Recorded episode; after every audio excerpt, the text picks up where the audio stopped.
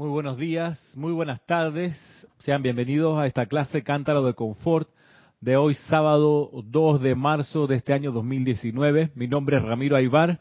Les doy la bienvenida. Gracias por acudir en su presencia física. Gracias por conectarse por la internet. En especial saludos y un abrazo a nuestra hermana Valentina en España, Madrid, a quien tuve ocasión de ver el lunes, si mal no recuerdo, este lunes de esta semana, estando allá de visita.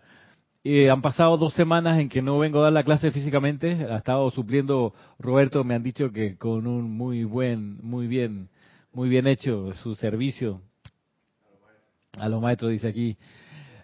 Y estamos entonces retomando esta clase en la que estamos revisando este libro, esta compilación del Santo Ser Crístico. Y mm, también recordándoles que dentro de dos semanas, el día, hoy es dos, el día domingo, creo que es 17 de marzo, tenemos el servicio de transmisión de la llama de la purificación, un servicio realmente trascendental. En serio, no sería buena idea que se lo perdieran. Se lo recomiendo por el tamaño del servicio que ese ceremonial permite, que es activar esta llama del templo del arcángel Zadkiel, o más que activarla, invocarla, atraerla y expandirla, como no se ha hecho antes, nunca antes, que yo sepa, desde el mundo hispanohablante, o los, estudiantes de los maestros ascendidos de acá, del sur de Estados Unidos, que, hacemos esta actividad a conciencia y de manera eh, bastante eh, intensa, con la participación de no sé, se nos va la cuenta en cantidad de personas que están metiéndose a esta actividad de transmisión de la llama. Aquí usualmente tenemos un promedio de 25 personas en el ceremonial, físicamente, aquí en el segundo piso del, de aquí de, del Grupo Serapis Bay, pero se conectan muchas personas más y cada una de esas conexiones son al menos una persona, y digo al menos porque en algunos casos hay más de una persona conectada y haciendo esta actividad. De modo que la, respuesta del arcángel Zadkiel, de la Santa Matista, de los seres del séptimo rayo, no es menor y no puede evitarse. Eso es lo otro. Bien lo decía el Elohim Mércules, cuando nosotros vemos y sentimos y percibimos que hay un campo de fuerza de estudiantes de los maestros ascendidos y que además en ese momento nos están haciendo un llamado, no podemos evitar venir con nuestra radiación. Entonces imagínate cuando habemos 25 personas aquí, solamente en Panamá, y otras, supongamos, 100 personas más en todo el continente de América, incluyendo España. Esa respuesta de los arcángeles, Zadkiel y Amatista, no es menor. No puede ser, no puede ser discreta, no puede ser una respuesta eh, conservadora. Yo creo que ellos, y se ha dejado sentir con un momentum que se va sintiendo que va aumentando, se dejan eh, sentir y manifestarse con mayor potencia. Y es bueno estar ahí para apoyar a la descarga de ese fuego sagrado, que es de la llama violeta de purificación, tanto que se necesita, Dios mío, tanto que se necesita la purificación a nivel individual, a nivel familiar, a nivel nacional, a nivel continental y a nivel planetario. Entonces, usar esa actividad para colaborar en el empeño de los maestros ascendidos, preparando la tierra para que sea una mejor residencia de la edad dorada de San Germain, yo creo que es un privilegio poco antes visto. Y sería bueno, digo yo, aprovechar mientras hay, mientras es posible, mientras todavía estamos encarnados, mientras todavía tenemos el impulso para hacerlo. Así que los invito próximo 17 de marzo, comenzando a las 9 de la mañana, aquí en Panamá, hora, hora panameña, para este servicio de transmisión de la llama de la purificación del arcángel Zadkiel. Usualmente, cuando eran los años 50 y estaba activo el Puente de la Libertad, lo que ocurría es que cada mes cambiaban de retiro y hacían otra transmisión de la llama de otra cualidad. Así que hacer una, la misma llama seguido, un mes tras otro, tiene un efecto que creo que se nos escapa la manera de ponderarlo, pero no deja de ser menor e impactante. Eh, hemos estado aquí muy cerca en América del Sur a irnos a una confrontación bélica entre países vecinos y no ha ocurrido, gracias Padre, y gracias a poder haber podido activar los poderes transmutadores para evitar que una catástrofe así ocurra. Pero bueno, hay mucho servicio que dar todavía y este es uno muy importante que realizar. Próximo domingo 17 de marzo. Hemos estado revisando el Santo Ser esta compilación, y mientras iba de viaje, yo lo voy leyendo, lo he seguido leyendo el libro y he encontrado cosas que, que, que son impresionantes, que, de nuevo, yo las leí, las agarré, las puse en el archivo, las acomodé donde creo que deberían ir, y cuando los vuelvo a leer ya en el libro, digo, mira esta vaina, ¿cómo es posible? Yo no, ¿cómo no me di cuenta? ¿Cómo no lo vi antes? Y a veces tiene que ocurrir un incidente en la vida para que uno haga clic y diga, hey, esta enseñanza va con esta, con esta situación que me pasó. Entonces, por ejemplo, por ejemplo, eh, voy a leerles algo voy a contarles algo, leo la enseñanza y después le, echo, le, muestro una, manifestación de lo que acabamos, lo, que acabaré de haber leído en ese momento. Les cuento, por ejemplo, que me fui de viaje a la boda de mi hermano que vive en Madrid, España. En realidad, en una localidad a 40 minutos de Madrid que se llama Alcalá de Henares. Alcalá de Henares es la ciudad donde vivió Miguel de Cervantes y donde escribió el Quijote. Y hay un museo y hay unas cosas relativas a eso. Y una ciudad muy bonita y eh, interesante. Y entre las cosas curiosas que tiene es que hay eh, cigüeñas en los techos. Y las cigüeñas son uno... Ah, o sea, el palacio, las garzas nuestras son como chiquititas al lado de, la, de las cigüeñas que son un animal enorme. Pero bueno, y cosa interesante es que las cigüeñas solo viven en edificios, en los techos de edificios antiguos.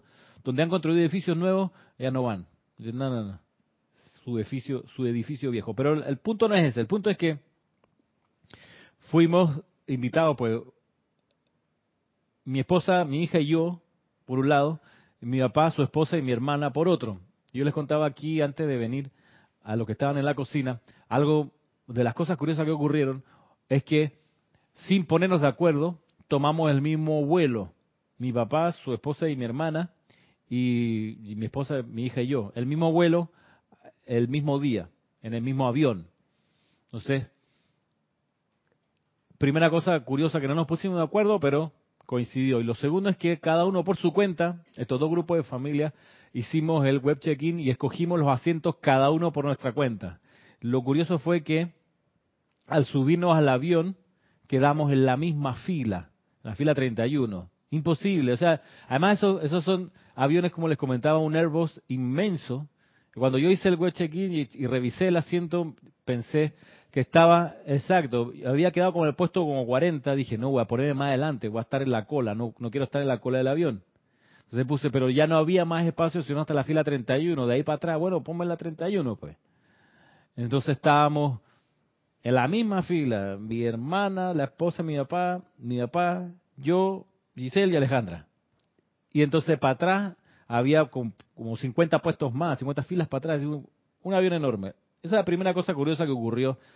Y yo les comentaba que eso quizás va en lo de haber desde el principio invocado a la presencia para que asumiera el mando y control del viaje, produjese su perfección y todo estuviese en orden divino. Esa fue una de las cosas especiales que ocurrieron. Detrás de nosotros, en la fila de atrás, había un señor de este tamaño, un señor muy gordo, cura, que yo alguna vez lo vi en alguna misa y lo reconocí cuando estaba en la fila, estaba vestido de negro, con su cosita abierta aquí, pero era un cura, pero estaba sentado aquí atrás y ahora ustedes van a ver porque eso es interesante, es lo que nos pasó en el vuelo de ida. Leo acá ahora el libro del Santo Ser Crístico en la página 133. Avancé un poco, hemos estado mirando las descripciones acerca de qué es el Santo Ser Crístico. Hemos visto que el Santo Ser Crístico es el que gobierna, por ejemplo, los órganos internos, los movimientos aparentemente automáticos del cuerpo, es que el Santo Ser Crístico es el que los mueve, los hace funcionar. Vimos también algo impresionante que el Santo Ser Crístico es el que controla el retorno de la ley de círculo. Eso me encantó o sea, el santo secrístico es el que dice, exacto, venga la puñera o no. Dale que él tiene capacidad. Y es el santo secrístico el que activa el retorno. Yo pensé que eso lo gobernaba las seres de la misericordia, Guanyin y sus ángeles, pero O de claro. Exacto. Pero resulta que hay detrás de la retribución kármica una inteligencia directriz que es el sato secrístico. ¿Ah? ¿A quién? Ah, sí. Así que el sato secrístico tiene entre esas también otras potestades, como por ejemplo que con el santo secrístico, a través del santo secrístico estamos siempre conectados con los maestros ascendidos. Por eso decía gran director divino, nosotros vemos todo lo que ustedes tienen, lo que piensan, lo que hacen, lo que dicen, nosotros lo vemos siempre. No hay nada, escudriñamos todo. Y eso lo hacemos como a través del santo secrítico de ustedes. Sí, prístino, además sin agregarle ni quitarle nada. Todo es lo que está pasando. Entonces, el santo secrístico tiene esas cualidades. Pero avancé en el libro y resulta que me metí en el capítulo que dice por título, que es la actividad crística. O sea, ¿cómo reconocemos cuando el Cristo está actuando? La actividad crística. Y hay actividad crística individual y hay actividad crística grupal, cuando los santos seres crísticos se ponen a, a trabajar juntos. Y incluso hay actividades crísticas globales que los involucran a todos entonces, miremos ahora una actividad crística individual que yo no sabía que era el Cristo actuando. Y que ahora al verlo digo, mira tú, ese era el Cristo. Entonces dice lo siguiente. Esto es de la amada maestra ascendida Lady Kuan tomado de la voz del Yo Soy, volumen 6. Y es un párrafo nada más, y mire lo que dice. A propósito de qué es la actividad crística, dice, el impulso natural de la atención de la humanidad es el de elevar su visión. ¿Alguna vez han visto a un ser humano que enfrentado, enfrentando una crisis en su vida y clamando por ayuda, no eleve los ojos al cielo? Por más que la cabeza esté inclinada en oración, aún así la visión se elevará. Eso es lo correcto, porque la luz que palpita en cada corazón sabe a dónde dirigirse por asistencia. A lo largo de las eras, en muchos individuos, dicha luz los ha mantenido mediante su poderoso impulso dentro de su radiación directriz. La humanidad muchas veces se ha referido a dicha asistencia en términos de una poderosa inspiración, pero es mucho más que una inspiración. Es una actividad directa de aquello que ustedes han llegado a conocer como su cuerpo mental superior. Elevar los ojos arriba, dice, eh, cuando uno enfrenta una crisis y clama por ayuda mirando hacia arriba o hacia el cielo, o como dice aquí, por más que uno esté agachado en oración, la atención está hacia arriba, que es lo que me pasaba con los aviones de, de, la, de la empresa constructora eh, Boeing.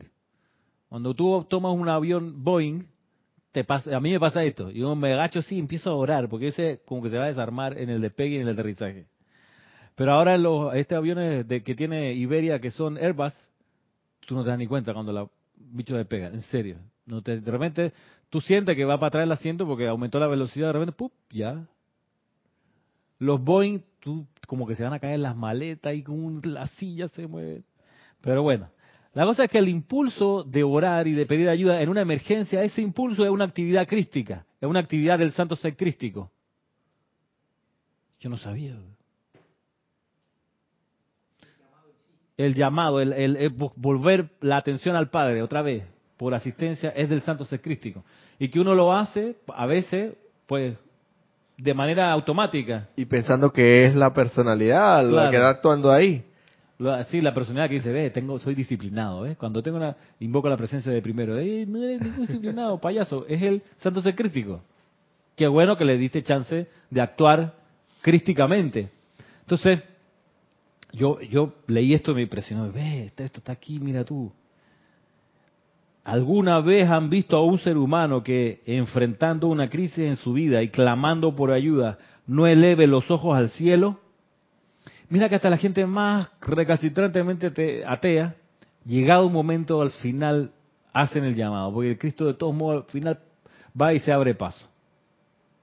Yo he escuchado eh, eh, experiencias de, estas enfermeras que trabajan en, en, intensivo o cuidando personas que están con cáncer terminal y que esos pacientes son muy recalcitrantes y no creen en nada y rechazan todo. Y en el último, el penúltimo suspiro, se rinden, e invocan y piden ayuda. Y Dios mío, ayúdame. Aún eso es un impulso hacia arriba del santo ser crístico. Y en el viaje de ida, era el viaje, el vuelo salió a las 6 de la tarde, 6, 7 de la tarde de acá de Panamá. Y puede haber sido como la 1 de la mañana. No, no, no, estaba de noche, estábamos todavía de noche. Pero, o bueno, estaban las ventanas todas abajo. La cosa es que cuando el avión despega, dice el comandante de la nave, hemos salido con unos minutos de retraso de Panamá, pero ya corregimos y vamos a llegar a tiempo. ¿Qué es lo que hacen? Yo no sabía. ¿Qué es lo que hacen para aumentar? No es que aumentan la velocidad necesariamente, sino que le suben la presión a la cabina, a todo el, a todo el avión por dentro, le aumentan la presión. Entonces, eso hace que vaya más rápido, por alguna razón física. Se vuelve un bólido más, compacto. Entonces, eso se dispara, va como a 800 kilómetros por hora, una cosa impresionante. Pero eso tiene sus efectos colaterales. ¿Y cuál fue el efecto colateral? Fue el siguiente. De noche, en serio, estábamos todos como dormidos y de repente yo me yo caí dormido. Yo tenía al lado a mi papá. Pero así de lejos en el sueño escucho ayuda. Ayuda, por favor. Ayuda aquí, un médico, por favor. y era en el exactamente diagonal atrás del siguiente puesto, una señora, una muchacha, que tenía a su novio o su marido que estaba en esta posición. No estaba orando el tipo, estaba así agachado, con la cabeza agachada. Y el tipo estaba medio blanco y nos despertamos, los que estábamos por ahí, y entonces mi papá se paró. Yo soy médico, yo soy médico. Este señor estaba sentado detrás de la esposa de mi papá, que es doctora también. Y al lado de ese señor estaba el cura. Entonces, pero mi papá se paró y a ver ¿qué, qué, pasa. No, es que no sé, que no, respira, no respira, no sé. Y entonces efectivamente el tipo no tenía pulso, no respiraba, tenía, de, estaba, como le digo, además cuando, yo no sabía, pero cuando el cuerpo va, está como desencarnando, suda, es como que expulsa calor un poquito. El tipo estaba en ese plan también, no respiraba, tenía aquí y le pegaban, lo trataban de despertar, no despertaba. Entonces la señora que gritaba, en ese momento empezó, Jesús, Dios mío, ayúdanos Jesús, ayúdanos, no sé qué. Entonces, ¿qué es el impulso este en situaciones de emergencia? Que es la, actividad crística. Pero no, no, no hallaban cómo despertarlo, sacarlo de la situación. Entonces, mi papá le pregunta, ¿y él toma alguna medicina. Ay Jesús, ayúdanos, por favor. Señora, él toma alguna medicina, por favor, me, puede mostrar que... Señor, en tu salvación, ayúdanos en esta hora. Déjese de rezar y dígame qué está, qué toma el... Ah, un poco más gritado de lo que yo lo acabo de hacer. En ese momento toda la temperatura siguió bajando, porque todo el mundo... Pero eso está claro, el Señor, al final ella como que se, se despertó de la situación, ella misma, porque estaba, entonces mostró que estaba tomando uno, tipo era hipertenso y tomaba unas pastillas para la hipertensión. Pero al bajar, se le bajó demasiado la presión, producto de haber presurizado más la cabina, y resulta que no, eso no es, no es raro que ocurra, que a veces en los vuelos los, los que tienen esas situaciones desencarnan, porque el cuerpo se va tan, se le baja la presión tanto que deja latir el corazón y hasta ahí llegó. Le tiraron agua, le golpeaban. Puede pasar unos tres minutos. De repente el tipo empezó como a volver en sí, le ató la mano. Al final se bajó caminando y ya eran amigos, risa y abrazos. Pero el cura de atrás decía, bueno, aquí está el plan B, cualquier vaina, porque... Sí, Pero bueno, eso es para, para hacer el punto este que les comentaba, de la amada Kuan Yin que dice esto. Porque... Sí, al final, porque es que cosa curiosa, cuando empieza la situación, llega una azafata a ver qué es lo que pasaba y mi papá le pide, por favor, consígase esas maquinitas para medir la presión, para tomarle la presión. Y fue corriendo a buscarlo. Y llegó y, pasaba los minutos, pasaba los minutos, pasaba los minutos, y mi papá mira para alrededor. ¿Y dónde está la cosa para tomarle la presión al señor? Y no llegaba. Ah, tuvo que pararse Giselle correr allá adelante ve, y encontrarse con que las tres o cuatro azafatas estaban abriendo, cerrando gavetas. ¿Dónde que está la cuestión? Y entonces al final Giselle llegó con la vaina. Giselle resolvió y apareció, le tomaba la presión y... que en otras ocasiones dice mi papá que no es la primera vez que él en un vuelo también tiene que salir a, ayudar a alguien. Y una vez en un vuelo de copa y no sé qué, los tipos de copa tenían muy a lo panameño todo el equipo, eh, de última generación y con lucecita y con no sé qué, todo listo. Como sea, volvamos al asunto de la, de la enseñanza acá. Es lo que nos recuerda aquí la amada Kuan Ese impulso de orar en las situaciones extremas de crisis es una actividad crística. Lo voy a volver a leer, dice. El impulso natural de la atención de la humanidad es el de elevar su visión, el impulso natural. ¿Alguna vez han visto a un ser humano que enfrentando una crisis en su vida y clamando por ayuda no eleve los ojos al cielo? Por más que la cabeza esté inclinada en oración, aún así la visión se elevará.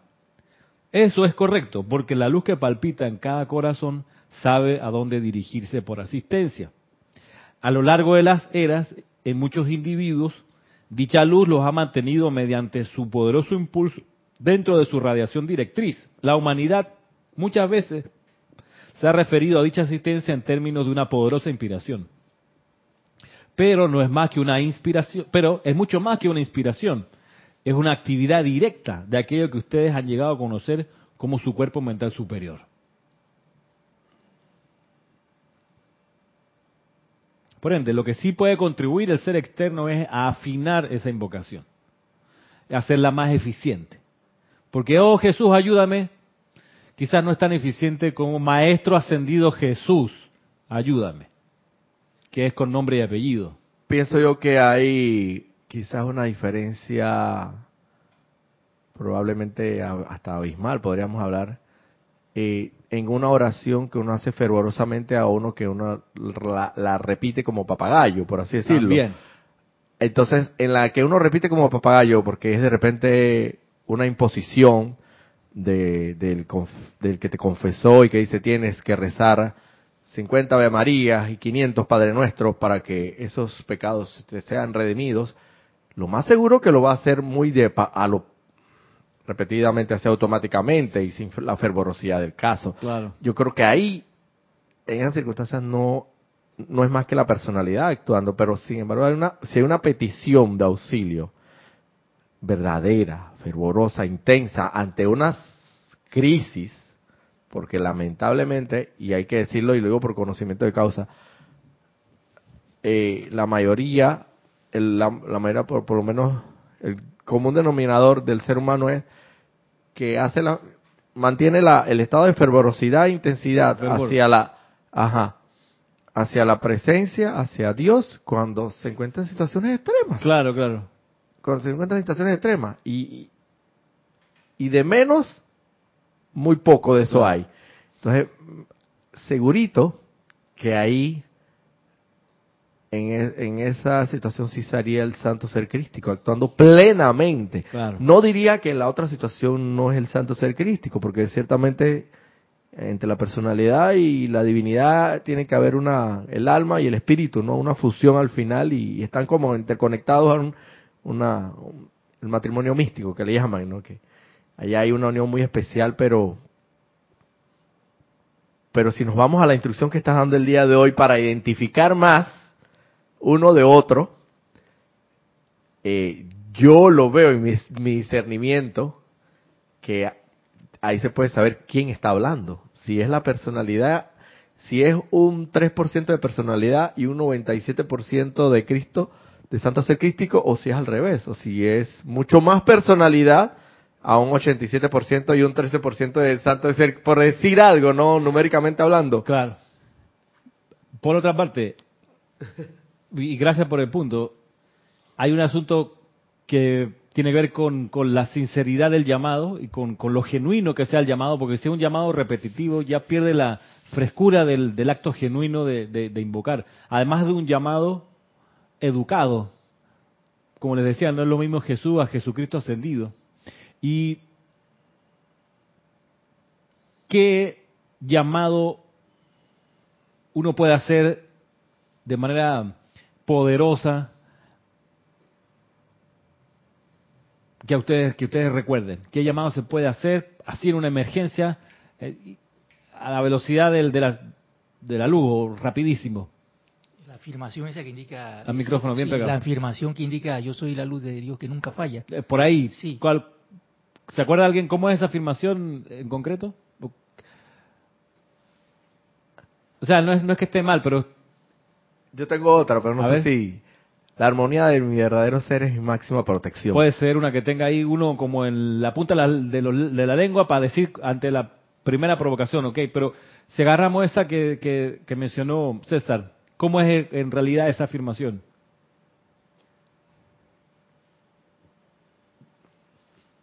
Eh, eh, yo soy la luz de yo, yo soy la luz La luz de Dios nunca la falla. luz de Dios nunca falla Claro. La luz de Dios nunca falla, la luz de Dios nunca falla, la luz de Dios nunca falla.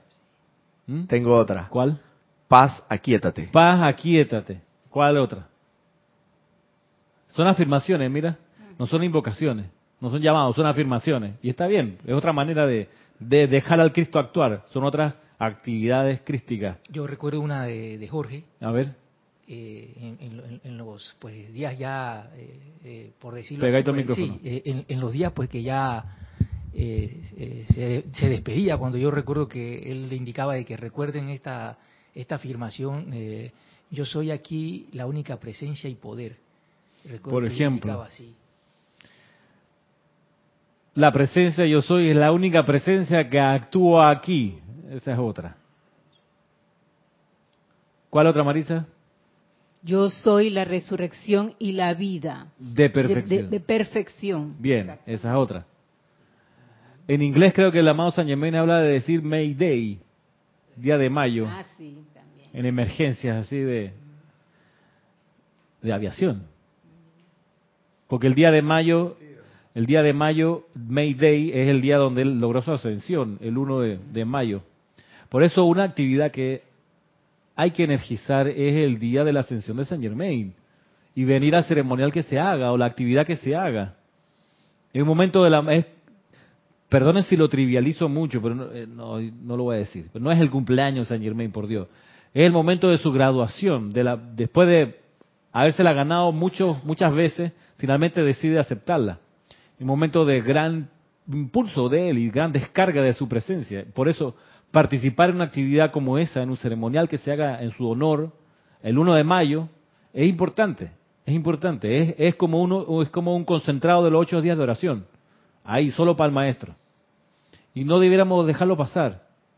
Ocurre que primero de mayo o 1 de mayo cae a veces martes, domingo, etcétera, cualquier día, pero no estaría de más hacerse uno el espacio y la conciencia para decir yo quiero estar presente ahí y reunirme en grupo a orar y darle gracias al amado San Germain en el día de su graduación, el 1 de mayo, el día que caiga en la semana. Tengámoslo en cuenta porque este año este año cae miércoles, fantástico. Aprovechar, es feriado en muchos lugares, nada te cuesta. Día del Trabajador aquí en Panamá. Día trabajador aquí en Panamá. Y en muchos lugares también. No, no en todo el mundo. Casi en todo el mundo. Pero vale la pena. No ¿Cómo? hay excusa para no venir. No habría excusa. Es que uno dice, bueno, pero voy a aprovechar que el día está libre para no ir y no sé qué. Pero eh, todo lo contrario, hablando de actividad crística, una actividad crística sería esta, acudir al servicio crístico de homenaje, de amor al amado Maestro Ascendido San Germain, el 1 de mayo. Ténganlo en mente a medida que se acercan los días. Gracias. De nada. Lo otro que les quería traer se refiere, bueno, tengo varias cosas aquí que encontré que me encantaron y que um, vamos a ver si si la vamos revisando. Y me encantó esto de la amada maestra ascendida Lady Nada, de Pláticas del Yo Soy. Porque tiene que ver algo con lo que comenzamos todo esto, que fue la mención, recuerdan, del amado San Germain acerca de cómo el Inca reconocía que en su corazón tenía al gran sol central. ¿Recuerdan? Palabras más, palabras menos. Entonces cada vez que uno hace o realiza una actividad crística, es el gran sol central actuando ahí, en ese punto que tú eres. ¿Qué dice la amada Lady? Nada, dice lo siguiente. Durante mucho tiempo la gente se ha preguntado cómo lograr la conciencia crística. El primer paso poderoso consiste en el reconocimiento de la gran presencia yo soy, Dios que mora en ustedes, para alcanzar la conciencia crística. Reconocer que Dios yo soy mora en nosotros. El segundo paso está en el uso de esa presencia yo soy. Ya que cuando digan yo soy con el entendimiento de lo que en realidad significa, habrán entrado allí y en ese momento a la conciencia crística. Vuelvo a repetir, dice, cuando digan yo soy con el entendimiento de lo que en realidad significa, habrán entrado allí y en ese momento la conciencia crística. Por eso hay que explorar qué es lo que uno entiende cuando reflexiona acerca de las palabras yo soy. ¿Qué es lo que está involucrado cuando uno dice yo soy? ¿Qué es lo que se activa cuando uno dice yo soy? Va a hacer toda la diferencia de una invocación y otra. Por lo que viene, dice, no quiere decir esto que ustedes inmediatamente expresan la plenitud de dicha conciencia crística, ya que primero tienen que saber para dónde van y qué desean hacer antes de poder lograrlo. Ah, vamos para atrás. No quiere decir que ustedes inmediatamente expresan la plenitud de dicha conciencia crística solamente por decir yo soy. Ah, yo ya dije yo soy, ya tengo la conciencia crítica. No. Para poder desarrollar esa conciencia crística, la maestra ha dicho varias cosas. Primero, tiene que tener un entendimiento de lo que en realidad significa yo soy. Segundo, están pidiendo páginas. Estoy aquí en la página 97 de la compilación El Santo Ser el primer volumen. Página 97 y perdón, porque la vez pasada me pidieron que hiciera mención a las páginas y se me ha olvidado. Página 97. Para desarrollar la conciencia crística, primero tenemos que tener un entendimiento de qué significa yo soy. Segundo, saber para dónde vamos. Y tercero, qué deseas hacer antes de lograr eso. ¿Para dónde vamos? Hacia la ascensión individual, la graduación de esta escuela. Ese es hacia dónde vamos. ¿Qué quieres hacer antes de lograr esa graduación? Bueno, cada uno tendrá sus prioridades y sus preferencias. Yo lo que quiero hacer es poder darle la enseñanza de los maestros ascendidos a la generación siguiente que me va a reemplazar. Eso es lo que yo quiero hacer. Y también lo que quiero hacer es colaborar para el sostenimiento y expansión de un campo de fuerza, como este en el que estamos. Las otras cosas, que el estudio de derecho, sí, que la carrera, que los colegios, eso es secundario. Eso parte del, del, quehacer normal. Pero si me pregunta, ¿tú lo que qué quieres hacer antes de lograr tu ascensión? Yo quiero esto. Quiero colaborar en el sostenimiento y expansión de este campo de fuerza y quiero lograr que la siguiente generación reciba la enseñanza de los maestros ascendidos, así como yo la recibí de la generación que me precedió. Poderla transmitir a la siguiente generación. Gracias, Ramiro, porque me ha dado una excelente idea. Ok. ¿Qué dice Cristian? Te puedo pasar los hermanos que reportaron sintonía. Vamos.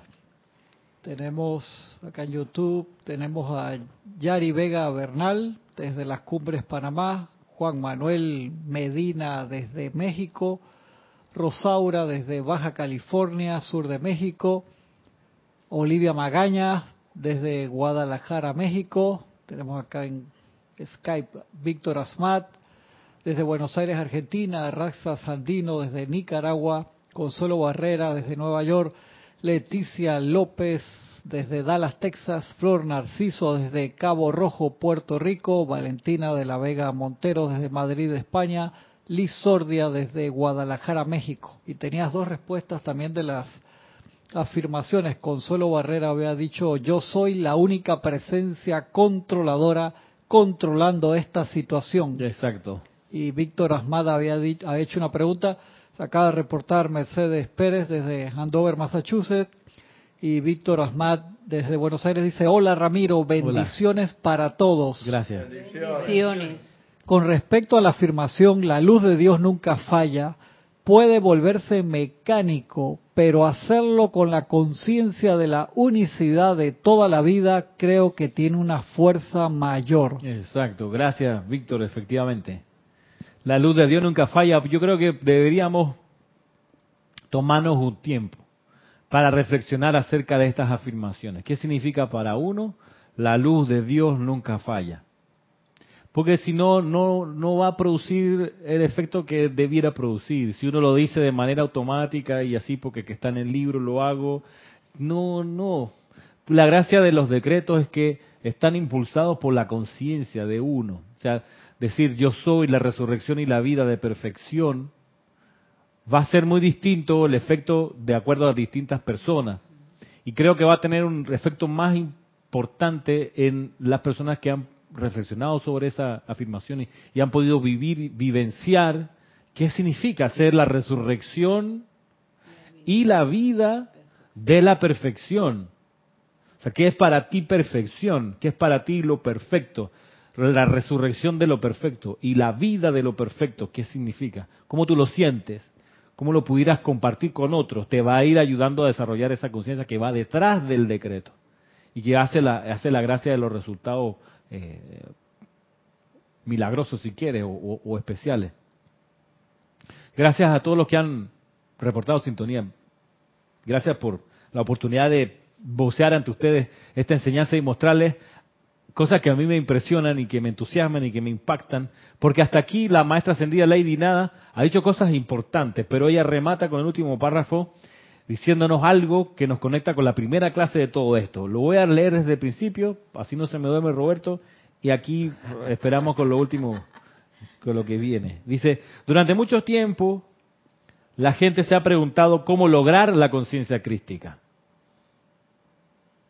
Digo yo, si tú alcanzas la conciencia crística y comandas como esa conciencia crística, lo que tú comandes se hace realidad instantáneamente, porque es el Cristo en acción.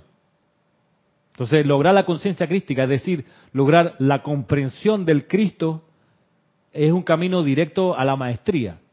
O sea, después de alcanzar la conciencia crística y ser tú la conciencia del Cristo, ves todo claramente, ves las soluciones, ves los problemas antes de que ocurran y los resuelves antes de que lleguen. Yo, yo también, o sea, a eso es lo que vinimos, a desarrollar la conciencia crística. Ah, eh, mientras nos encaminamos a la ascensión. Voy de nuevo. Durante mucho tiempo la gente se ha preguntado cómo lograr la conciencia crística. El primer paso poderoso consiste en el reconocimiento de la gran presencia yo soy Dios que mora en ustedes. El segundo paso está en el uso de esa presencia yo soy, ya que cuando digan yo soy, con el entendimiento de lo que en realidad significa, habrán entrado allí y en ese momento a la conciencia crística. No quiere decir esto que ustedes inmediatamente expresen la plenitud de dicha conciencia crística, ya que primero tienen que saber para dónde van y qué desean hacer antes de poder lograrlo. Todos los seres ascendidos han hollado el mismo sendero y utilizado exactamente la misma aplicación, porque todos los caminos conducen al gran sol central. Ah, ese es lo que terminó ahí diciendo. Todos los caminos conducen al gran sol central. Eso a mí me impresiona. Todos los caminos conducen al gran sol central. ¿Y dónde está el gran sol central? Aquí. a la luz que está aquí en el pecho, en el corazón. Y gran sol central, uno claro le canta gran sol central como algo por allá cósmico. Pero la otra vez, la otra vez nos diste una clase del latido del corazón. Ajá. Cómo está conectado con la fuente gran sol central, alfa y omega. Que el latido de. Ajá. Es el que uno tiene acá. Entonces, el que me, me- de- debemos poder llegar a un momento de decir y de sentir, el que me ve a mí, ve a Alfa y Omega, ve al gran sol central, la fuente de todo. Yo soy. Entonces, cuando tú te va calando eso en la, conciencia y tú luego dices, yo soy la luz del gran sol central, siempre en expansión. Entonces uno tiene que poder vivir eso para que la cosa se realice. Exactamente. Tienes dos reportes más. Marcelo Vázquez desde Ecuador. Nancy Olivo también reportó sintonía desde Quito, Ecuador. Y Arraxa Sandino desde Nicaragua dice bendiciones a todos. Bendiciones para ti. Bendiciones. Ramiro, lo que yo comprendo de esa afirmación, la luz de Dios nunca falla, es que una vez hecho el decreto, el designio divino, sea cual fuere, será una manifestación tangible donde apreciamos una apariencia de oscuridad, pero el momento y la forma de hacerse real está fuera del control de la personalidad. Mira, es cierto porque ahí uno se precave de la impaciencia de la personalidad que quiere que las cosas se realicen en sus términos, en su velocidad o lo que ella cree que es la velocidad. Por eso es que se habla mucho de a la manera de Dios A la manera de Dios. Y no entendemos. Hay que hay que meterse en esa frase, así como tenemos que meternos al yo soy y a toda Ujú, esta exacto. enseñanza y meterse y qué es lo que quiere decir. A ver, a la manera de Dios, déjame ver, vamos a meditar esto, vamos a reflexionar, hasta que llega un momento que, ay, lo entendí. Eh, mira Porque, que no lo entendemos, de momento comemos sin nutrirnos de ese alimento. El señor Himalaya algo de eso habla. Dice, ustedes en Occidente tienen un problema. Salen de la clase y no se acuerdan de qué se trató la clase. Entonces, ¿Y eso por qué? Porque ustedes están acostumbrados a comer, pero no a digerir la enseñanza. Eso es cierto. Y tómense un tiempo para digerir la enseñanza. Ustedes han sido muy privilegiados porque han recibido en poco tiempo mucha instrucción. Pero no pierdan de vista que hay que digerir esa instrucción, hay que pasarla por la mente y energizarla y reflexionar acerca de ella.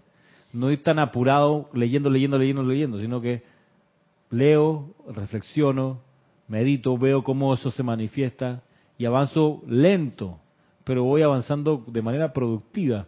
¿Qué cosa? Sí, eh, lo que quería decir es que eh, es cierto lo que estás diciendo, porque mira, ah, puede que yo ah, termine esta clase ahora y en la tarde ya no me recuerde mucho de lo que he escuchado, pero si la vuelvo a ver en YouTube o en la radio, ya entonces podré comprenderla mejor para lo siguiente que sí que se dé, ¿no? Entonces, como ahora que yo escucho algunas clases de Jorge que fueron hace cinco o seis años atrás, y ahora es que yo la puedo comprender mucho mejor. Eh, eh, como una que escuché hace poco, eh, que decía que el escalar el monte del logro no es fácil, pero sí se puede hacer. Y después asimilar la verdad para poderla llevar a aquellos peregrinos que no la conocen. Claro. Eso me impresionó muchísimo, inclusive me he quedado pensativa tanto, por eso digo, si no, uno no puede en este momento que se le quede todo, pero vuelves a repasar esa clase y la comprendes mejor. Dime, César. y- y Gracias, ahora que- Marisa. ahora que mencionas de, de digerir la enseñanza, esto, esta clase, esta instrucción, eh, eh, siento que me, ha ayudado pues a, digerir, a, a desmenuzar cuando los maestros ascendidos y seres cósmicos hablan sobre precisamente el Cristo que está más cerca de nosotros de lo que nosotros mismos nos imaginamos. ¿no? Entonces, esto- esta, esta instrucción me ha ayudado como, eh, no es como, sino que me ha ayudado realmente a, a ver de, de qué se trata esa cercanía. Y, y ahí está el santo ser crístico en toda su esplendor en esta instrucción, realmente. Sí, vamos, vamos aprendiendo a reconocer cuándo es que el Cristo está actuando. Y eso, eso es bueno porque eh, te familiariza, ¿no? Entonces tú dices, ve, esta fue una acción del Cristo. En una situación de emergencia, a hacer un llamado. Que por más que nos hemos querido alejar eh, en el olvido y todo eso, eh, aún así la bondad de la ley eh, está No te abandona, o sea, no, no- te abandona. No te te abandona. alejar, Sí, te puede adormecer, pero no te abandona. abandona. Como la hinchada ahorita del Real Madrid. Oh, que no los abandona a pesar de que lo arrastraron 3 a 0 en el Bernabéu. Oh, ahí no lo abandona. Lo, lo- así el, el, el santo secrístico, hincha, fiel, hasta las últimas, siempre, en las peores. Ahí está. Por más que la persona sea recalcitrante y lo reniegue todo, y ahí todavía el santo secrístico está pulsando. Como la, para, la famosa parábola del hijo pródigo. Puedo, puedo terminar comiendo con los cerdos, pero no lo deja, no, eso no le quita, o, o no le, no le quita, pues que siga siendo el hijo, o sea, que es el, el, el hijo del, de Del- la- del dueño del- dueño del reino. exacto, Claro. del reino. Ahora, estamos en una época donde las opciones de parrandear se van limitando al punto que ya no se le da energía más, muy poca, al ser externo, para que siga desperdiciando la energía. A propósito que hoy sábado comenzaron acá, bueno, anoche, los carnavales en Panamá, que son una institución. Alguien una vez sacaba la sacaba la cuenta de que no hay no ha habido jamás en la historia de patria de esta república una huelga de trabajadores en carnavales. Nunca, jamás. O sea, la huelga la detienen el jueves. Y te dice, ¿por qué paraste? No, no, que viene carnavales. O sea, las manifestaciones que caiga el gobierno es antes o después de carnavales, no durante. No, no, no, no, no, no, no me toque los carnavales. Pero el hijo pródigo que parrandea y despilfarra lo- lo- los dones, los regalos, la paciencia, la energía de la deidad, ese no tiene mucho más presupuesto, en serio. Se está gastando ya lo único que le va quedando de lo acumulado humanamente, pero crísticamente no puede no puede seguir usando la energía del santo secrístico cuando viene prístina. A propósito, ¿no? De, de lo que de, de lo que está pasando en, la ciudad y en el país aquí en Panamá y lo que comenta recién recién Roberto. Otra cuestión que a mí me impresiona de aquí ahora, dando vuelta a la página, en la página 98, del el gran director divino, y es algo, una cualidad que yo les he comentado que a mí me interesa lograr a propósito de eso de, de aquí hasta allá, la ascensión, qué es lo que quiero hacer. Una cualidad que yo quiero alcanzar es la de la presciencia. En serio, la capacidad de anticipar los eventos. Antes que me vengan, me estallen en la cara, anticiparlo. Estallen en la cara. Sí, yo no quiero la sorpresa así de que no lo vi venir. No, yo sí lo, yo quiero estar en la posición de lo vi venir y lo resolví antes de que pasara. La, la guerra de Vietnam, ¿cómo cómo dice Cristian? Esos soldados suicidas en la guerra de Vietnam que entraban corriendo a través del campo de batalla y se metían en el búnker y explotaban, se autoexplotaban adentro del búnker donde estaba toda la gente. Claro. Yo eso no lo quiero en mi vida. No quiero a alguien que se me meta corriendo a la casa y me la vuele por los aires. No, yo quiero estar pendiente antes de que eso ocurra para poder resolverlo. Entonces, y me encuentro esto que está aquí, Dios mío, dice el gran director divino. Página 98. No cedan ante las apariencias, amados míos. Las apariencias no tienen poder excepto el que ustedes les dan. Ya al llegar a ustedes a darse cuenta y sentir la plenitud de la autoridad y poder que es suyo, encontrarán que nada se les interpondrá en el camino. No habrá ningún retraso en su aplicación por los resultados que ustedes requieren. Si surge alguna emergencia, entonces la descarga mayor del poder se pondrá en acción para realizar los requerimientos de la emergencia. Todo esto, vuelvo y digo, como dice acá el gran director divino, si nosotros nos llegamos a dar cuenta y sentimos la plenitud de la autoridad y poder que es nuestro. ¿Cuál es la autoridad y poder que es nuestro? Es la, la autoridad y poder de Dios, la presencia de yo soy, el gran sol central. Esa es la autoridad que es nuestra. Porque es la autoridad que tiene el santo ser crístico y nosotros somos santos seres crísticos. Esa es la autoridad que tenemos. La autoridad y el poder es lo que viene del gran sol central. Por eso, dice, no le teman a la apariencia y si hay alguna emergencia, es decir, algo que se te apareció sin previo aviso, hay una descarga mayor que se pone en acción para resolver esa emergencia. Se te descarga un poco más de presupuesto para atenderla. Cristian.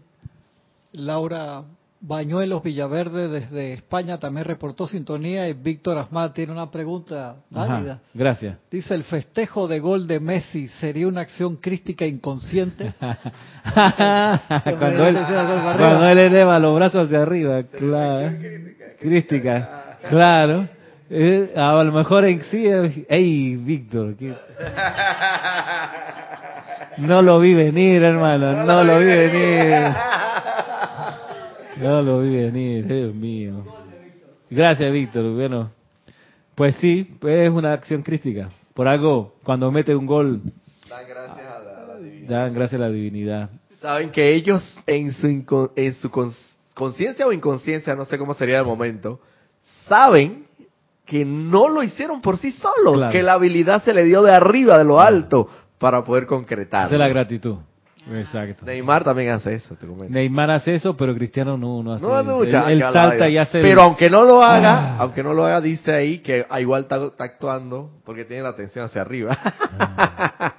Quizás lo más, lo más seguro. Es uno de los mejores, Cristiano Ronaldo, mejor, uno de los mejores futbolistas de todos los tiempos. Me quedó clarísimo, ahora que estuve en Madrid y pude entrar al Santiago Bernabéu, al estadio, y ver todas las copas que ha ganado el equipo en su estadía en el, en, en el Real Madrid, y es con creces inmensa respecto de otros grandes jugadores que he tenido, porque siempre he tenido muy buenos jugadores del Real Madrid, pero con la, presencia de Cristiano Ronaldo ahí, voló todos los los los estándares y los hasta ese momento. Pero pero bueno, volviendo al gracias Víctor. Sí, sí, cuando hace así da gracias arriba es una actividad crística, ¿sí? ¿Qué dice? ¿Qué dice Marita? ¿No? Bien, estábamos con el gran director divino. Sí, ahora viene el clásico de Víctor. Oye, pero entonces acá los clásicos uno los ve 2, 3 de la tarde, claro, allá es 9, 10 de la noche. Esa dimensión la conocí en esta semana, que hubo un clásico que ganó 3 a 0 el Barcelona. y, en fin. Bien, vamos acá. Dice, por otro lado, el gran director divino dice, deben saber que con la presencia no hay emergencias, porque su cuerpo mental superior sabe, lo sabe todo antes de tiempo. Y al ustedes aquietarse e invocar a la presencia, llegarán a conocer esas cosas antes de tiempo también, de la misma manera que las conoce su cuerpo mental superior. No es que ustedes no las puedan conocer, pero debido a la densidad de la acción vibratoria de la estructura de su cerebro y cuerpo, estos no registran las vibraciones sutiles, las cuales les revelarían estas cuestiones tan a menudo como quisieran.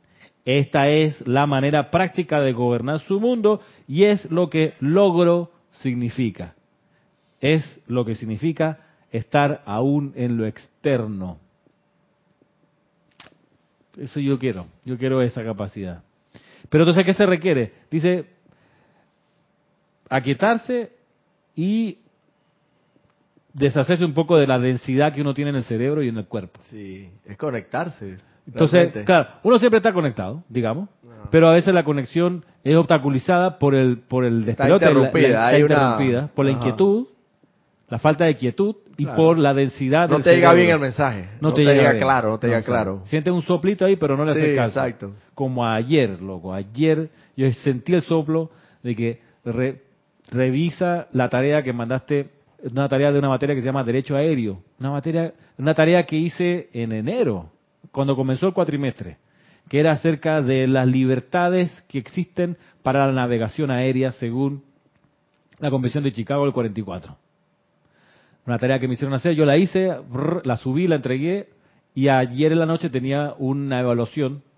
La evaluación era acerca de la ley panameña de aeronáutica civil, de la aviación civil en Panamá, porque en Panamá no hay av- aviación militar, bueno, la civil pues, la ley 21 del 2003.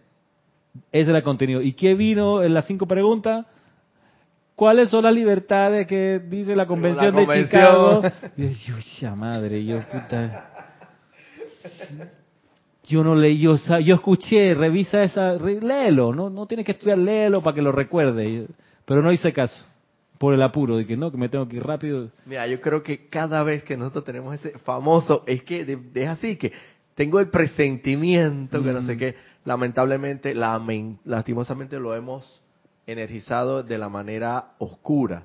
Del, Claro, presen- una del presentimiento de tragedia, de que va a viene un pero ¿por qué no invertimos ese proceso y, y funciona igual?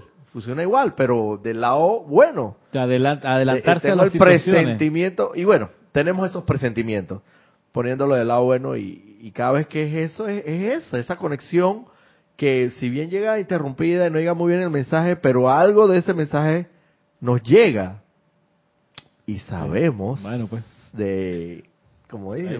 Tantas veces que uno escucha el soplo y no le hace caso. Y es porque la densidad que uno tiene es tal. ¿Y cómo uno genera densidad? ¿Cómo uno vuelve denso su cerebro y su cuerpo? Pregunta. ¿Cómo uno lo, cómo uno lo vuelve bastantes denso? maneras. A ver. Eh, criticando, condenando, juzgando, pues ok, los venenos del alma. Vale. ¿Qué otro? O sea, la- ah, la- micrófono. la- sí, eh, la mal calificación de la energía. ok, vale. ¿Qué otra manera? Carnavaleando, dice Cristian, sí. no Eh, con la alimentación, claro. Sí, con fumar, con meterse alcohol. las ciertas sustancias. las siete sustancias, pero también una manera de elevar, volver más sutiles y más sensibles las cosas superiores es, por ejemplo, acostumbrarse a ver belleza.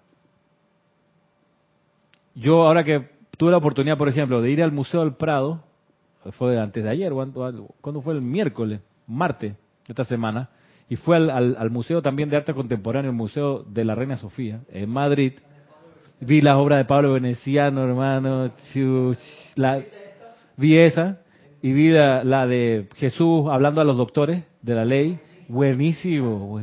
Buenísimo. Tú dices, el maestro estaba clarísimo. Ahí las siete, o sea, esa es la, siete iniciaciones, hermano. O sea, ¿por qué es posible hablar sin libro? Bueno, porque tienes que pasar primero las siete o sea, tanto que uno dice, no hay nada que imaginarse cuando ve ese cuadro, no hay que inventar, inter- reinterpretar. No, si está clarito, está todo puesto ahí. Pero bueno, ¿qué- ¿al qué es lo que voy? Que a veces, porque vi tanta belleza en estos museos y ahora que llego a mi casa y miro las paredes peladas, digo, espérate, no, hombre, no. Pero si tienes un par de odas ahí, oda Sí, un a par la- de odas al tomate alegría, la y, a la, tomate. y a la alegría. Unas odas que de tanto tanto yo me paro y las vuelvo a leer. Que eso ayuda en serio a a hacer más liviano y más, más sutil tu mente. Pero un cuadro bonito no tengo. Tengo la pared y libros. Tengo que mejorar eso. Si quiero tener, en serio, vestirse bonito es importante. Por una cosa de conciencia crística, de desarrollar la percepción, como dice aquí, la presciencia.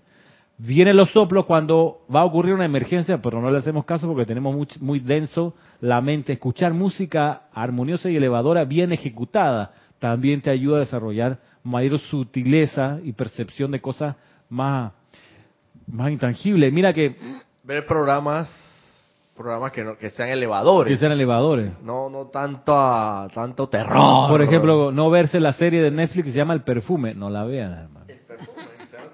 Que aquí has vuelto M. O sea, yo vi los seis capítulos de la primera temporada y quiero ver la segunda temporada, pero honestamente es degradante, hermano. Te vuelve en serio papilla. Pero es una serie alemana que está tan bien hecha y está tan truculenta que tiene ese encanto. Digo, ¿cómo, cómo, cómo eso me puede gustar? Bueno, porque que todavía tengo densidad en la mente y en el cuerpo. O sea que, Ramiro, ¿Eh? Es como a veces a mí me envían algunas, en el WhatsApp, me envían algunos videos porque algunos videos ya tú sabes cómo, ¿no? Esos y videos. No, no sé cuáles son. Bueno, pues esos videos que no son muy de, de menor de edad. ¿y cómo tú sabes? Pero yo, oye, porque eso se Le nota. llega, le llega. Y yo sé quién me los manda. Pero yo lo descargo no, con una gana de, de repente. Pero no, no, no, lo borro, lo borro, ¿no? lo borro, lo paso, lo borro, lo, lo, lo Pues extingo. sí, pero, pero mira, Porque a veces uno tiene esa recalcitrancia, esa vaina todavía la tiene. Es como la densidad buscando densidad. Es como, como cuando uno es adicto a la papa frita. Dice, "Ay, qué gana y va y te mete un atracón de papa frita, hermano. Tú sabes que no te hace bien, pero... Cuña de las papas fritas. No puedes comer solo una. Ajá. No puedes comer solo Es uno. como algo de curiosidad, ¿verdad? Sí, curiosidad. Y todo eso no es parte del... de Y no te ayuda, pues. Entonces, claro, después te ofusca porque te ocurrió una emergencia y no la viste venir. ¿Qué esperas, hermano?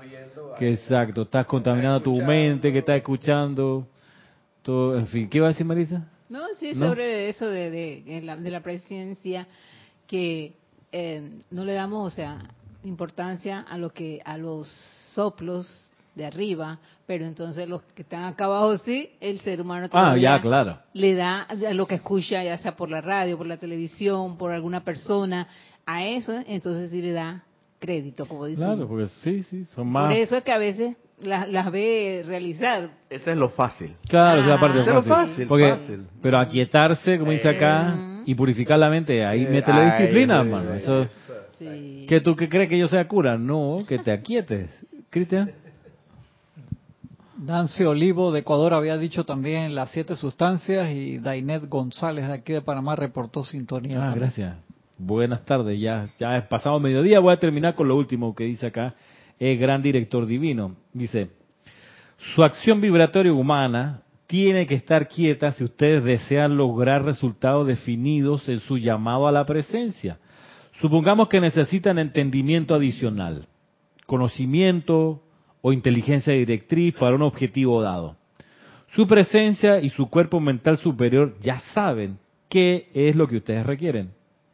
Y si su lado externo estuviera lo suficientemente quieto y su estructura cerebral vibrara con la suficiente rapidez, ustedes sabrían clara, definitiva e instantáneamente todo lo que requieren, no solo hoy, sino también días y semanas adelante. Eso es lo que yo quiero, hermano. Días y semanas adelante saber qué es lo que viene.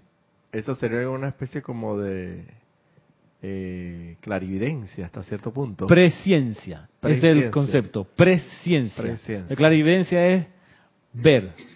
Ver propiamente. Ver Acá es como sentir, Es como como, percibir como, antes, percibir, sí. como Sí. intuir, algo así. Ah. Yoda usando la fuerza, ¿cómo dice? Que Yoda y Obi-Wan sabían lo que le iba a pasar a Luke cuando se iba a ir sin terminar el entrenamiento. O estaba en Daboga y le dice, te vas a enfrentar a Darth Vader, tú no estás listo todavía, eso yo lo veo clarito. Y hay la posibilidad de que te vaya bien como la posibilidad de que no, y no has terminado tu training. Así mismo. Bueno, ¿cuál, ¿por qué lo podían ellos ver? Porque estaban aquietados y tenían su naturaleza humana sutil, despejada, más clara. Viene, dice el gran director divino, luego dice aquí. Esto nos lleva a un punto importante, mis amados, en el cual lo que la humanidad necesita es la suficiente obediencia a la ley de su vida. Esto produce la liberación y afinamiento de su estructura cerebral, mediante los cuales ustedes pueden recibir las instrucciones claras y precisas desde su cuerpo mental superior. A veces los amados estudiantes sacan conclusiones precipitadamente y confunden la acción de su propio deseo humano con la presencia.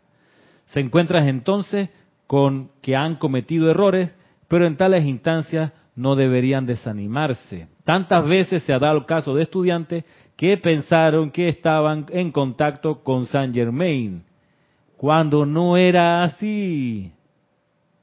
Los apremio a utilizar mucho discernimiento. No estén apurados en su llamado a la presencia. Cuando comiencen a recibir una definitiva dirección poderosa, lo sabrán clara y seguramente. Pero no saquen conclusiones precipitadamente. Esperen estar, esperen hasta estar realmente seguros. Si el amado San Germain se comunica con ustedes, no habrá ninguna incertidumbre al respecto. De eso pueden ustedes estar seguros. No acepten la comunicación de nadie que aduzca ser San Germain. Asegúrense de que se trata de él. Hemos tenido muchas instancias que corregir en este respecto. De manera que tengan cuidado. El esperar y exigir conocer a ciencia cierta no va a retrasar su liberación. Supongamos que se te aparece San Germain. Supongamos. Y te dice algo. No hay nada de, de- de vergonzoso, refraseando las palabras del, del amado gran director, gran director divino, de preguntarle, ¿tú realmente eres Saint Germain? Pruébamelo. Pruébalo. Sí. No, yo seguro te, te hago caso, pero pero puede ser una, una imaginación de mi mente, así que dame una prueba más real de que tú eres Saint Germain. Sensato, yo diría. O sea, no te pongas grosero, pero sí, está bien, chévere, Kusumi, ajá. O sea, Yo lo que haría es que le saco de la página esa y digo, "Pero, discúlpame, pues, eh, amado, amado maestro, pero sí. ah, exacto. estoy atendiendo a estas palabras del gran director director divino. divino. Entonces, no, no, no creas que estoy grosero, no, bro. Aprendí una vez en una clase. Exacto. Oye, para no ser tan grosero, ¿no? Tampoco lo va a preguntar maestro así tan groseramente. ¿Quién tiene la carga de la prueba? Saint Germain, pues. Él tiene que probar que es él. Sí, y tú, tú puedes decir, yo aprendí en una clase que no me puedo fiar de cualquier soplo que venga y por cualquier manifestación espectacular que tú eres Saint Germain, ya. Ajá, pero entonces, como yo sé que tú eres y que no es un engaño de mi mente. O no sé que está disfrazado como ese señor allá en Monchata que andaba vestido de Saint Germain, que él decía que era Saint Germain, que era en realidad un belga que vive allá, la barba cortadita, la cosa vestida, pelirrojo y la vaina, exacto, y se presentaba por ahí en la calle como Saint Germain. En Monchasta, o sea, se te paran los, se te paran los pelos, tú lo ves ahí, pero espera, va, compruébamelo para ver. En serio, no es mala onda, vamos a hablar pues, pero Sí, ahora, digamos que ninguno de nosotros, o sea, por algo tenemos los libros, creo que hay que tener un gran desarrollo para poder encontrarse realmente con un maestro enfrente. Ahí tiene que actuar definitivamente mucho el discernimiento. Tienes que tener un avance, bueno, diría yo que espiritualmente un aquietamiento, un entrenamiento ya, un momentum para poder, digo yo, discernir, Llegar a eso. discernir correctamente. Lo que le pasó a, a- a la señora eh, Blavatsky, que ella de niña, rusa, decía que se le aparecía y que veía a un señor, a un maestro, de niña. Y a los veintitantos años de edad estaba ella en Londres y ve a ese que se le aparecía en la mente, lo ve cabalgando en un caballo. Y era el Moria, 1870 por ahí. Y se fue a correr, corriendo contra, a buscarlo. Y el Moria la paró en seco. Ahora no, le dijo, espérate. Y se encontraron más adelante para el trabajo de la teosofía. Sí. Porque el Moria usaba un cuerpo, todavía era, era maestro de la energía y la vibración, pero no había aceptado la ascensión por el servicio que quería seguir dando. Entonces una, en Londres una, eh, una reunión mundial de, de las distintas colonias inglesas que se reunían para mostrarle al imperio lo que ellos eran y entonces ahí llegó él con la delegación creo que de Nepal. Tenía el cuerpo que es más o menos el que está retratado hoy en ese dibujo a lápiz. De, de la, una raza en la India. Maestro Moria está dando las vueltas. Sí. por aquí hace rato ya. Él es muy especial. Él, él protege el corazón diamantino, recuerden. La- los impulsos divinos, él los protege con la hermandad. Ese es su servicio, uno de sus servicios. Pues. Pero entonces, en esa en esa encarnación del Moria, eh, ¿cómo fue que dijiste que no había aceptado? Él había aceptado la ascensión, era maestro de la energía y la vibración, era libre en Dios. Pero no había aceptado su ascensión por el servicio que quería dar. Claro, tiene todos los poderes, pero no te ha ido todavía. Claro, como acá 17, no hasta hace mucho también, el maestro ascendido. Por eso uno los siente más cercanos que otros maestros, porque ellos pudieron dejar sentado aquí en la atmósfera baja parte de su vibración, por haber renunciado, por haber tenido la capacidad de ya ser maestros ascendidos y esperar un poco para servir más a la humanidad. San Germain, Kusumi, todos estos maestros, Serapi, ¿por qué a veces se nos sienten, los sentimos tan cercanos más que otros, pues? Por, es- por ese rastro que ellos dejaron, a propósito, esa es la vaina. O sea, yo, mira la presencia, yo sé que en 200 años va a necesitar la humanidad mi actividad aquí, porque yo me he desarrollado en capacidad para magnetizar un rayo en particular, la gente va a requerir eso, así que anticipándome a ese evento, vengo y me quiero más tiempo. Porque si me voy, claro, es más difícil. Porque tengo que buscar desde el otro lado, despertar a alguien aquí para después a ver si algún día... Cuando el maestro Moria descendió, fue una dispensación especial cuando él ya estaba ascendido, cuando para aquello de lo, de lo que se dio en los boletines privados de Tomás. Claro, ¿no? ya estaba ascendido, claro. Ya era Chohan. Y ya cuando Ya. eres Chohan no puede andar por aquí dando vueltas. Tiene que estar ya en los niveles internos. Pero si vamos a hablar de anticipación, está comenzando la edad dorada de San Germain. El Chohan director es San Germain. Pero un poquito menos de dos mil años, ¿quién va a ser el Chohan director de la edad dorada? ¿A quién le toca? Eh, Cuando el amado San Germain, Chohan del séptimo rayo, termine su servicio en poco más menos de dos mil años, ¿quién es el Chohan que sigue? Ajá, exacto, que es lo que ese ese Chohan dijo, más le vale que ustedes sean ascendidos para cuando yo sea el Chohan director de la era. ¿Quién es ese? Espérate, no, no, no digas, Cristian. Cuando se reinicia, Se reinicia la vuelta. ¿Quién es? Bueno, ese es el primero. ¿no? ¿Quién es? El, el, Kichohan de primer rayo. ¿Quién es? el Moria. El Moria. Ah, sí. Claro. Porque ya para esas alturas la séptima y sexta raza raíces tienen que estar instaladas. ¿Qué dice Cristian? Leticia López de Dallas, Texas dice, una buena enseñanza del Mahacho Han. Porque en YouTube me he topado con que hay personas que están en comunicación, entre comillas, con los maestros ascendidos, casi, casi que te saludan a través del chat. Oh, ok. Muy bien. Así que bueno, quien quita que si quieres ayudarle a- al Moria de aquí a dos mil años, empieza a prepararte, ¿no? Con tiempo. Ahora él te quizás te puede decir, mira, sé fiel primero en lo pequeño. Tienes a San Germain, ¿por qué no colaboras con San Germain primero y después hablamos los planes de aquí a dos mil años?